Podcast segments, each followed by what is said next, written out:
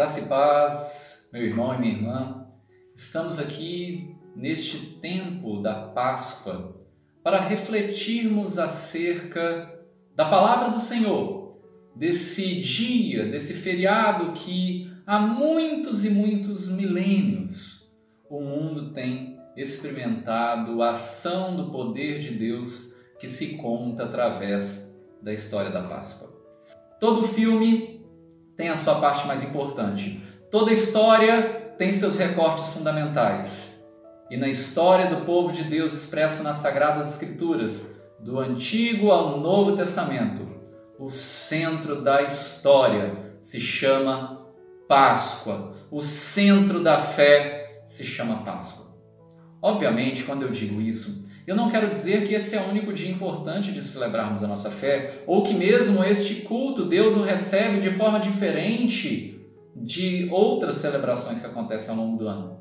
Mas eu quero deixar claro que quando nós falamos de Páscoa, nós estamos falando daquilo que é mais fundamental, mais central, é o fundamento sobre o qual nós construímos a nossa esperança. Por isso, neste momento, eu quero refletir com você acerca de Páscoa, livrai-nos do mal. Páscoa, livrai-nos do mal, porque o mal ele é extinguido, o mal ele é vencido na Páscoa. E essa história em um período com tanto com tantas mortes, com tantas lutas, com tantas dificuldades, onde o mal se aproxima tanto de nós, que a mensagem de esperança, de fé da Páscoa ele fale poderosamente no seu coração neste momento. A palavra Páscoa, ela surge no hebraico, a língua que foi escrita a maior parte do Antigo Testamento, da Antiga Aliança. E a palavra Páscoa em hebraico é Pessah, que significa passagem ou libertação. Passagem, porque o povo de Israel sai do terra do Egito passa com os pés a seco pelo Mar Vermelho, e libertação porque ele é liberto da opressão, da escravidão, da servidão que o Faraó implementava sobre aquele povo. Páscoa, como eu acabei de dizer, tem a ver com libertação, tem a ver com passagem. Quando Deus levanta um homem chamado Moisés, e esse homem é escolhido por Deus para libertar o povo de Israel da terra do Egito.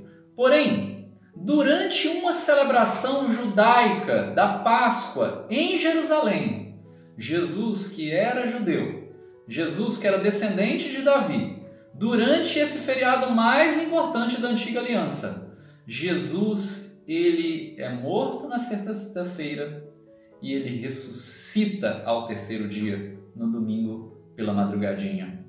E nesse momento, nós cristãos mais crentes em Jesus, ressignificamos o verdadeiro significado da Páscoa não apenas para uma libertação de um povo, de uma terra que os oprimia, mas nós passamos a entender que a Páscoa é a libertação de toda a humanidade, de todo homem, de toda mulher que crê que o Senhor Jesus é o Cristo, o enviado, o ungido, o Messias, o Filho de Deus. Todo aquele que nele crê não perecerá mais, mas terá a vida eterna, porque ele morreu a nossa morte para que possamos viver a sua vida.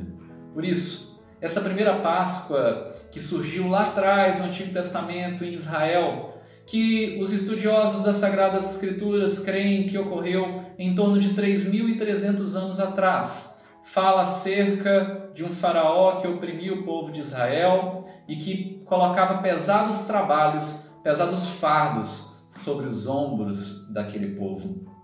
E aquela festa, a festa da Páscoa, nesse período em que nós não estamos podendo nos reunir nos templos, podendo nos reunir em grandes celebrações comunitárias. A primeira festa da Páscoa tem muito a nos ensinar. Porque a primeira festa da Páscoa foi instituída para ser uma celebração familiar. A primeira festa da Páscoa foi celebrada em cada casa, em cada lar do que era escravo no Egito. Foi dito as recomendações sobre como deveria ser comido o cordeiro, como deveriam ser separados os pães, as ervas que deveriam ser comidas, o sangue que deveria ser passado nos umbrais das casas, e isso deveria ser feito família por família. Se a família fosse muito pequena, poderiam se juntar mais de uma família para que não houvesse desperdício naquele sacrifício de um cordeiro puro, imaculado.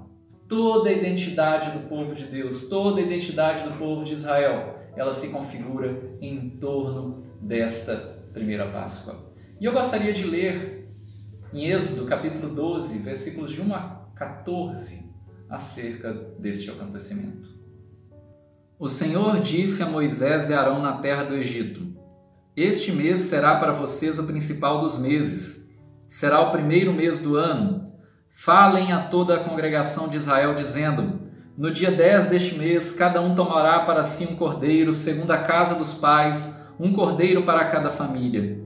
Mas se a família for pequena para um cordeiro, então o chefe da família convidará o seu vizinho mais próximo, conforme o número de pessoas conforme o que cada um puder comer. Por aí vocês calcularão quantos são necessários para o cordeiro. O cordeiro será sem defeito, macho de um ano, podendo também ser um cabrito. Vocês guardarão o cordeiro até o décimo quarto dia deste mês. E todo o ajuntamento da congregação de Israel matará no crepúsculo da tarde. Pegarão um pouco do sangue e passarão nas duas umbreiras e na viga superior da porta, nas casas em que o comerem.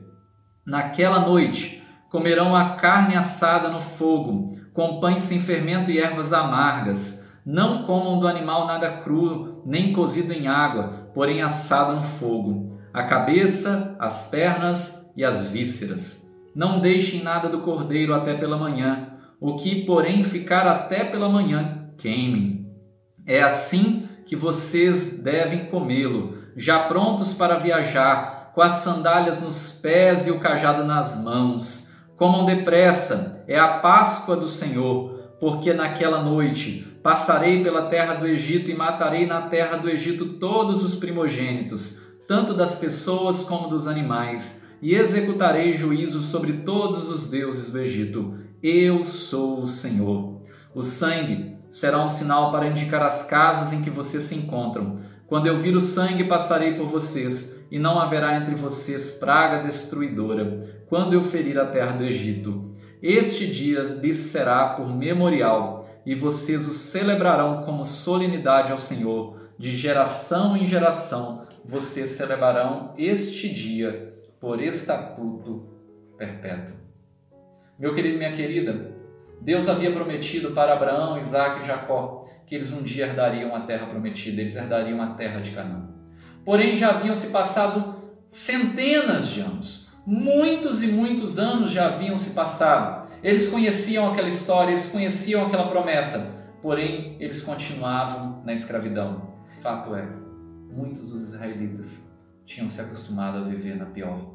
Muitos dos israelitas tinham se acostumado a viver com servidão, com escravidão. Isso às vezes acontece conosco também.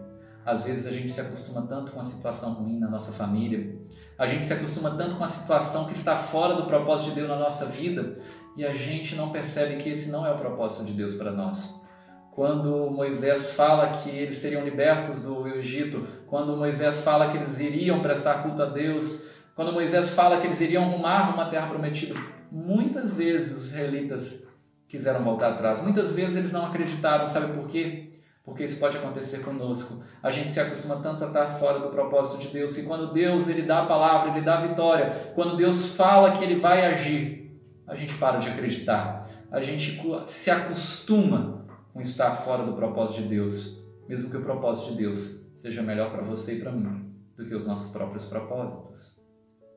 Na Páscoa, na Páscoa que é celebrada, que nós acabamos de ler em Êxodo, no capítulo 12, Páscoa instituída por Deus, passada Arão e Moisés, que foram utilizados por Deus, foram instrumentos de Deus nessa libertação, existiam alguns preceitos do que deveria acontecer.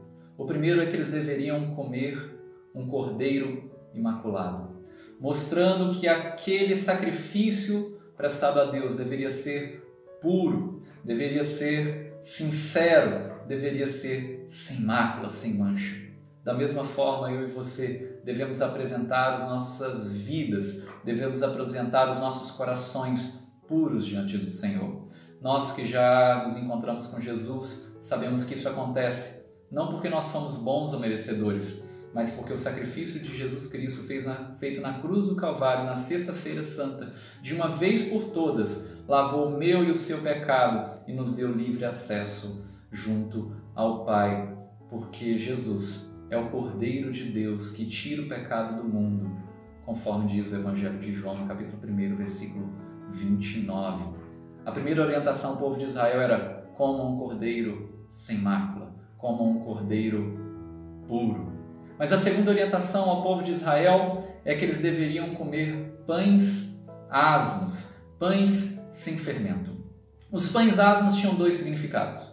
O primeiro é que o fermento, ao longo do Antigo Testamento, ao longo da Bíblia, ele é um símbolo de corrupção. Ele é um símbolo daquilo que está fora da vontade de Deus. Portanto, quando fala de comer pães asmos, nos lembra de que nós, crentes em Jesus Cristo, nós, pessoas cristãs, devemos buscar estar afastados da corrupção, buscamos estar afastados daquilo que desagrada a Deus, porque o fermento, os pães asmos que não contêm fermento, tem a ver com não se contaminar, tem a ver com não se corromper.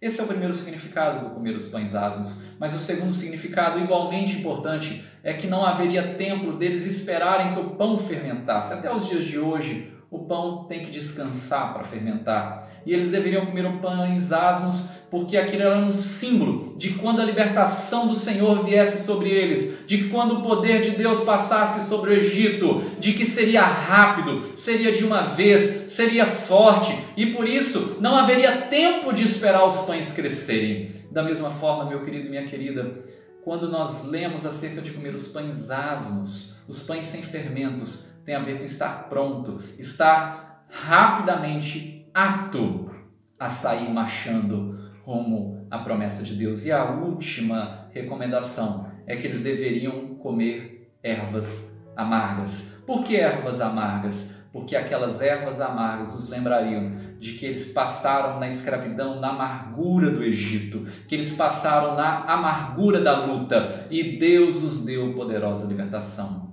Meu irmão e minha irmã, da mesma forma, muitas vezes nós passamos por tempos de amargura, muitas vezes nós passamos por tempos de lutas, muitas vezes nós passamos por tempos que parecem aquelas ervas que parecem aquelas ervas amargas que o povo de Israel comeu. E o Senhor, quando Ele nos dá a vitória, e o Senhor, quando Ele nos dá a libertação, e o Senhor, quando Ele age e intervém na nossa vida e na nossa família, aquele momento se torna uma lembrança, um memorial da poderosa mão do Senhor que nos libertou, que nos salvou, que nos restaurou. É muito importante destacarmos que no Oriente, em Israel, no Oriente Próximo, naquela região, a mesa. O local da celebração da Páscoa era na mesa em família. E a mesa é fundamental de ser destacada, porque bem como naquela época, a fé cristã, ela está organizada, ela está centrada em torno da mesa da comunhão, em torno da mesa da família, em torno da mesa de entendermos que na comunhão o Senhor manifesta a sua graça, que na mesa, no partir do pão, no partir do cálice, o Senhor manifesta a sua presença tremenda sobre nós.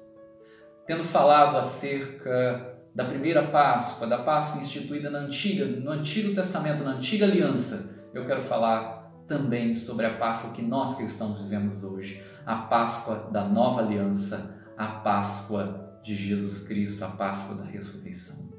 E para falarmos sobre a Páscoa do Senhor Jesus Cristo, a Páscoa que nós comemoramos nesta semana, eu gostaria de convidar você a ler mais um texto bíblico. Nós lemos um texto da Antiga Aliança, do Antigo Testamento. Nós também iremos ler um texto da Nova Aliança do Novo Testamento que se encontra no Evangelho de Lucas, no capítulo 1 ao 12, que diz assim: Mas no primeiro dia da semana, alta madrugada, as mulheres foram ao túmulo, levando os óleos aromáticos que haviam preparado. Encontraram a pedra removida do túmulo, mas ao entrar não acharam o corpo do Senhor Jesus. Aconteceu que, perplexas a esse respeito, apareceram-lhes dois homens com roupas resplandecentes.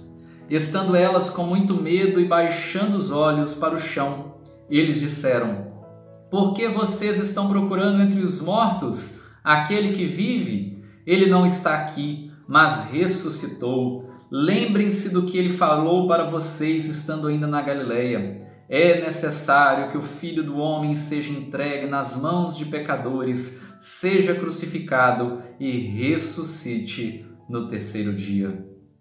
Então elas se lembraram das palavras de Jesus e, voltando do túmulo, anunciaram todas essas coisas aos onze e a todas as outros que estavam com eles.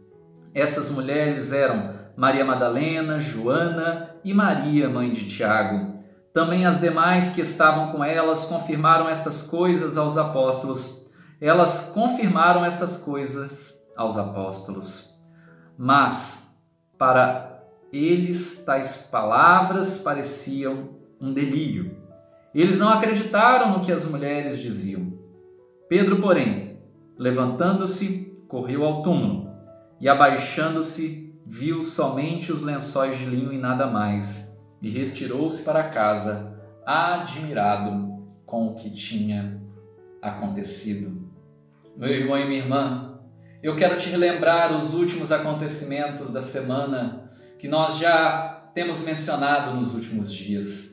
Uma semana antes desse ocorrido, Jesus tinha entrado triunfalmente em Jerusalém, sendo coroado por aquele povo.